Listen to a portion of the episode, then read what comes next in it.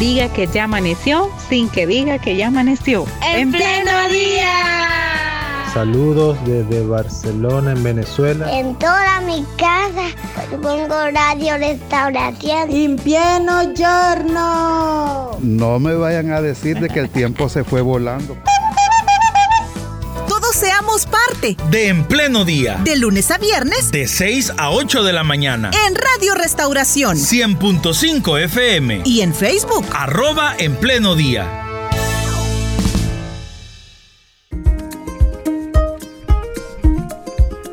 Ya estamos conectados con Carla Contreras para poder conversar en los próximos minutos Em, sobre la actividad que Semillas de Nueva Creación tiene esta mañana. Saludamos a Carla Contreras. ¿Qué tal Carla? Muy buenos días y veo que ya está el invitado, bueno, uno de los invitados allí contigo. Adelante. Hola Ricardo, he activado ya la cámara. Sí, ¿Estamos? Estamos listos. La señal es toda tuya. 7 de la mañana con 35 minutos. Vaya, Ricardo, muchas gracias. Bueno, un saludo para todos nuestros oyentes. Gracias por estar pendientes de En Pleno Día siempre. Hoy estoy en el desayuno, en la actividad de la cual les habíamos comentado el día de ayer y hoy temprano lo hizo Ricardo. Y me acompaña el hermano Mario Vega, a quien saludamos con gusto en esta mañana. Buenos días, hermano. Eh, buenos días, eh, es un gusto estar nuevamente con la audiencia de Radio Restauración y aquí estamos a la hora. Bueno, perfecto. Hoy el tema que se va a abordar con la participación de la Fundación Nacional para el Desarrollo es acerca de la corrupción, dónde estamos y hacia dónde vamos. En este sentido, yo quisiera preguntarle al hermano Mario, bueno, bíblicamente, ¿qué es la corrupción? ¿La Biblia habla de este tema?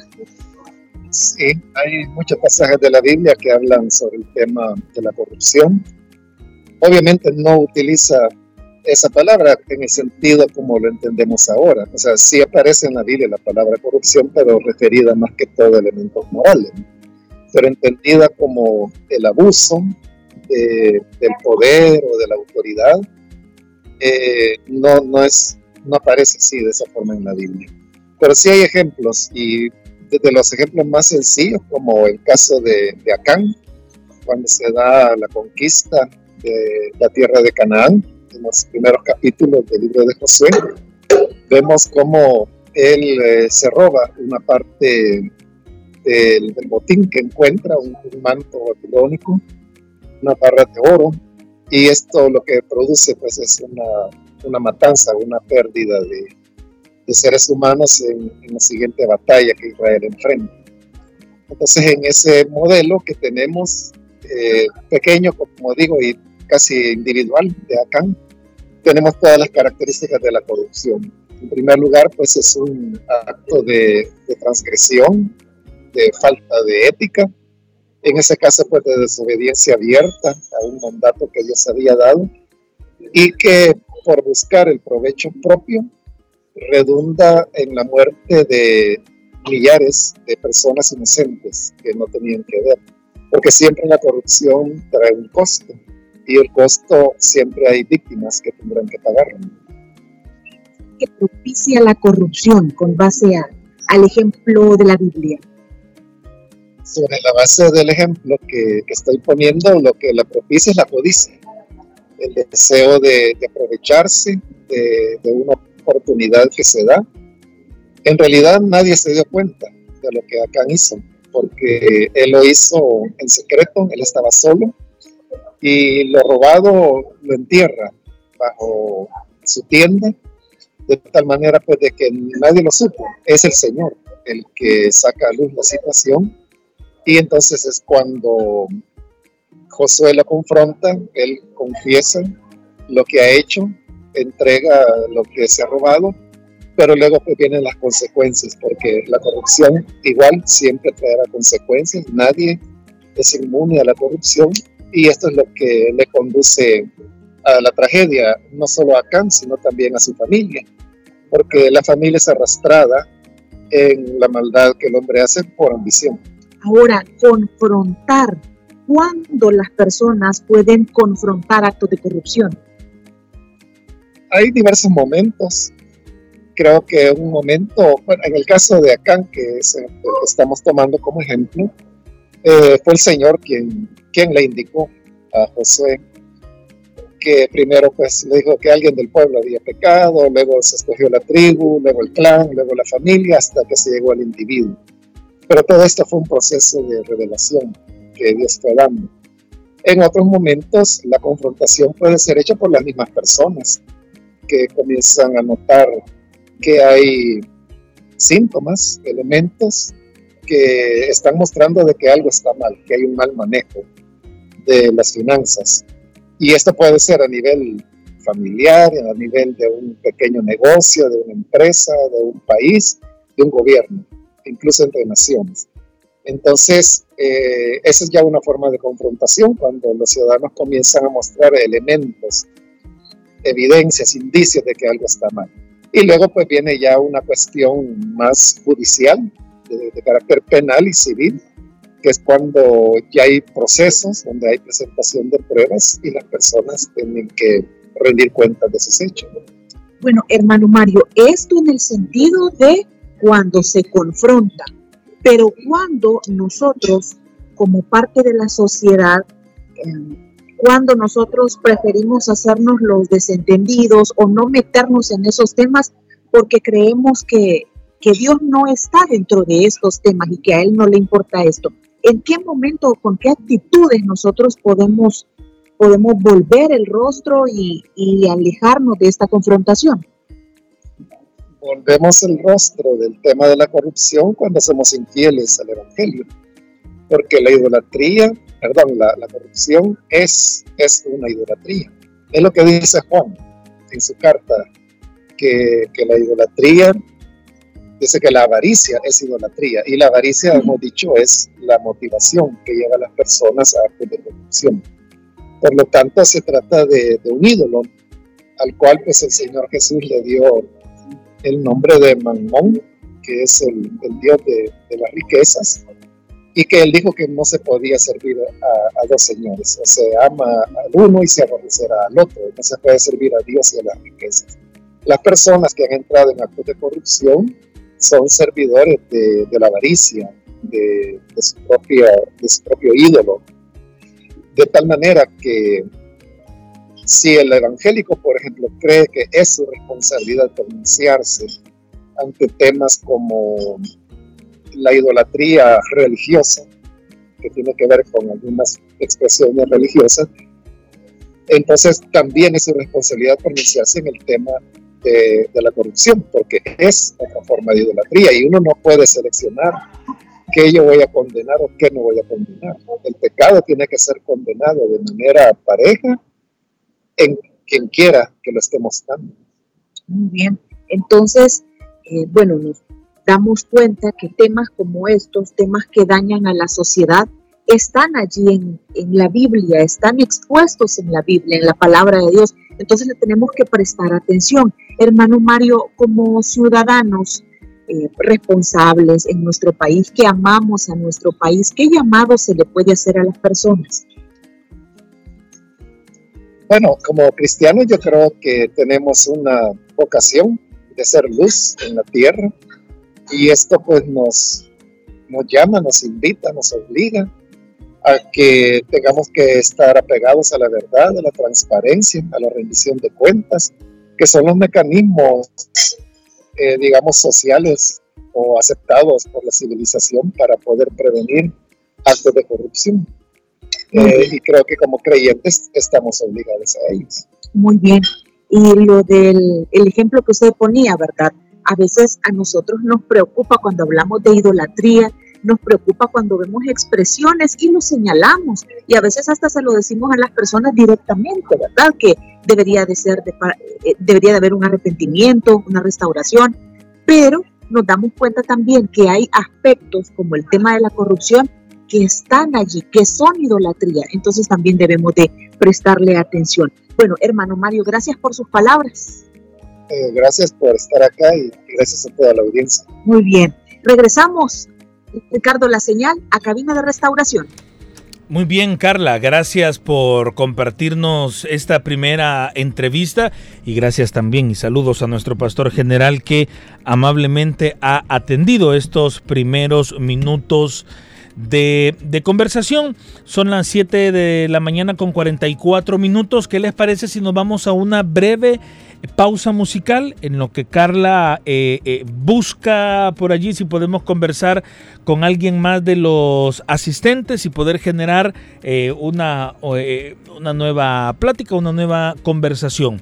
A usted que nos ve a través de las redes sociales. También voy a compartir la pausa musical con ustedes para, para que se quede con nosotros, para que pueda ser parte de nuestra entrevista. La siguiente alabanza dura un poquito más de tres minutos. Así que quédese con nosotros porque al volver nos conectamos nuevamente con Carla. En estos momentos son las 7 de la mañana con 45 minutos.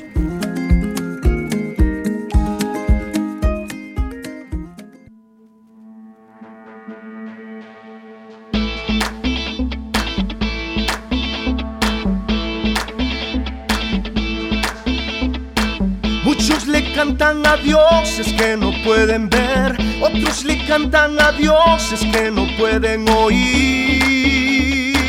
mas yo te canto a ti. Muchos adoran a dioses hechos de metal, otros adoran a dioses que son vanidad, mas yo te adoro a ti.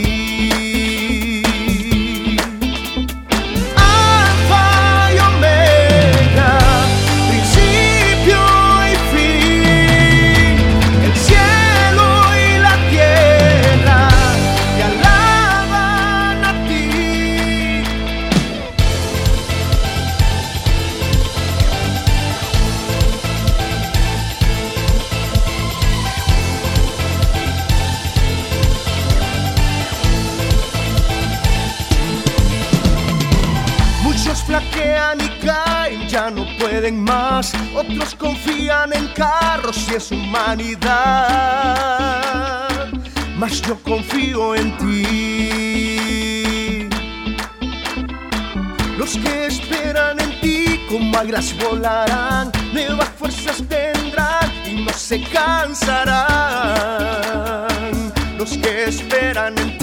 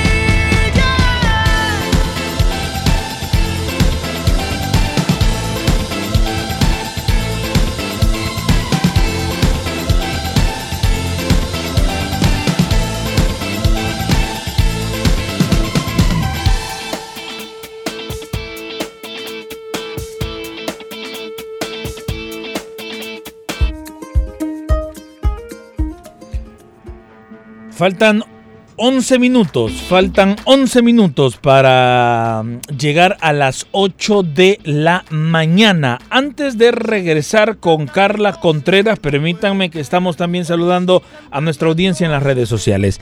Antes de retornar la señal con Carla Contreras, quiero compartir con ustedes una información del tránsito, del tránsito vehicular y una denuncia ciudadana. Vamos primero con el reporte de tránsito vehicular. Nuestra hermana Lilibet de Castro, directora de Radio Restauración, nos comparte lo siguiente. Permítanme. Acá. Vehicular pesado. Buenos días Ricardo, buenos días a toda la audiencia. Bueno, reportando tránsito vehicular pesado a la altura del cementerio La Bermeja sobre el Boulevard eh, Venezuela. Está muy pesado aquí el tránsito vehicular, pero sigamos en sintonía de restauración. Bendiciones. Dios le bendiga, hermana Lilibet, y gracias por compartir con nosotros esa información del tránsito. Vamos ahora con la siguiente denuncia ciudadana que a través de nuestro WhatsApp el hermano Heriberto nos comparte. Dios me les bendiga, hermanos. Nuevamente Heriberto Peña les saluda para comunicarles de la fuga de agua en la colonia del Rosario de San Juan Opico. Eh, la vez anterior lo reporté para el personal de ANDA, pero hasta este momento no han llegado a hacer la reparación que está afectando ya la carretera. Eh, hágame el favor de comunicarle al personal de ANDA para que tome cartas en el asunto, amados hermanos. Que el Señor me le bendiga. Dios le bendiga, hermano Heriberto, y a través de este audio, a través de esta nota de voz, eh, si en algo sirve nuestra radio para hacer altavoz a su denuncia, no dude, no dude que lo hacemos y que las autoridades toman, toman nota de su denuncia ciudadana. Son las 7 de la mañana con 51 minutos. Bueno, debo comentarles otro accidente de tránsito. Hemos tenido demasiados reportes de accidente de tránsito esta mañana.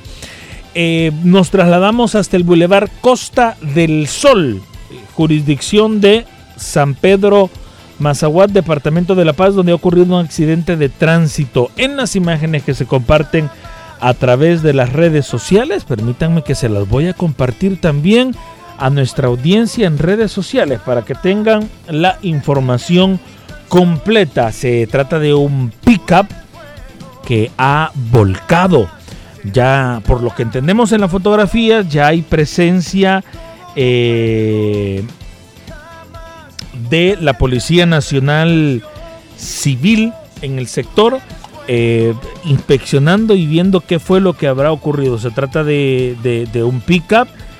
Eh, no tenemos los detalles de qué habrá ocurrido con el conductor. Perdió el control. Hay otro vehículo involucrado. No lo sabemos. Pero kilómetro 60 ya en lo que pertenece al bulevar Costa del Sol en el departamento de La Paz es eh, lo que ha, en donde ha ocurrido este accidente de tránsito.